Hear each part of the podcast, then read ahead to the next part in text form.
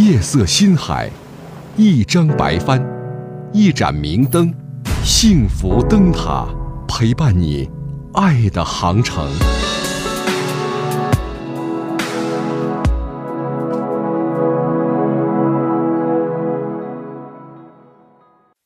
欢迎各位继续来收听我们今天的分享。在生活当中啊，演讲是职业技能当中最重要的一项工具。学好演讲一定是一生受益，所以我们也相信所有的人是生来会演讲的。比如说我们小时候为嘛哭啊？就是因为我们要吃的要喝的呀。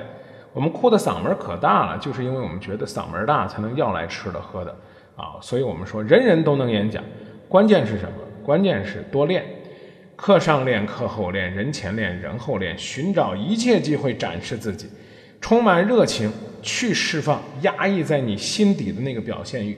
每个人都希望表现，但是呢，有的时候老觉得怕我讲错呀，啊，讲错了怕别人笑话呀，于是这个欲望被压抑了。所以学好演讲呢，需要的就是不停的磨练啊，得有坚强的意志，永久的激情。什么时候我看见那个讲台，我就跟疯子一样，千万不能三天打鱼两天晒网。当然呢，有激情是一方面啊，重要的是要学习方法，主动的去琢磨各类的演讲技巧，去看人家写下来的那些经典的演讲词，而且呢，要注意演讲过程当中呢，除了嗯演讲词的创作技巧之外啊，我们还要注意呢演讲本身的这个技巧，注意实用性以及自身适不适合啊，实用性和适用性啊。第二呢，要用心揣摩。日常生活和工作，这个说话有什么不一样啊？舞台语言和生活语言有什么不一样啊？要在自然的生活语言啊和略微夸张的舞台语言之间完成适合的转换，然后呢，背诵一些经典的对白、演讲词，因为熟记唐诗三百首，不会写诗也会吟呐啊，所以你要多涉猎、多阅读。不断的充实自己。第四呢，就是保持高涨的激情啊，看见讲台就兴奋，不达目的誓不罢休。这个目的是什么呢？就是把演讲当做自己的快乐啊，特别放松就上去了。另外的演讲口才呢，其实也没有什么特别了不起的。你比如说，大家在饭桌上啊一块儿捧红、侃大山、瑕疵，这其实也是演讲啊。它也是特定场合、特定时间，一个人说，几个人听啊，啊，你呢，把这个感觉找好了，把它带到舞台上，那你就是舞台上的这个演讲啊。那说说呢，我们这个演讲，毕竟还和我们坐餐桌上吃饭不一样，它讲究的呢是艺术，那艺术呢就要有有美感，这个美从哪儿来呢？首先稿子的美啊，稿子怎么写，咱们回头专门讲。先说说这个语言啊。这语言得舒服啊，这个舒服是说话的声音舒服，表达的意思呢准确清晰。当然了，你自己呢往台上一站，你也得让人看着舒服，第一印象得好。要让别人喜欢你，首先你得改变对别人的态度，你自己的精神要放得轻松一些，表情要自然一些，笑容可掬，这样呢，大家看你就会觉得第一印象良好啊，产生喜欢的感觉。这话谁说的呢？啊，张明说的吧？啊，你就这么理解吧。戴尔·卡耐基也说过类似的话那于是乎呢，我们的表情、我们的状态很重要。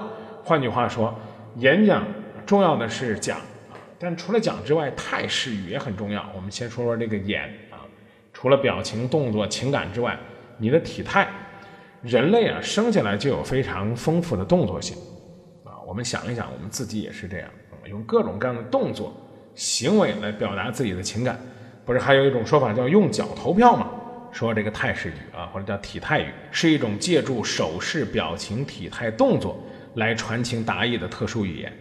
它呢要借助有声语言这个平台能够有更好的展示，但其实呢它本身是一种不出声的伴随动作，它可以跟随有声语言，呃，传递信息、表达情感啊，非常重要。啊，这个体态语呢，在这个重要的过程当中呢，占多少分量？有这么一个统计数据啊，人获得感官印象大部分都是视觉系，百分之七十七来自于眼睛，百分之十四来自于耳朵，百分之九来自于其他感官器啊，也就是说，看见的是最厉害的。那还有什么样的论据能够证明这个态势与重要呢？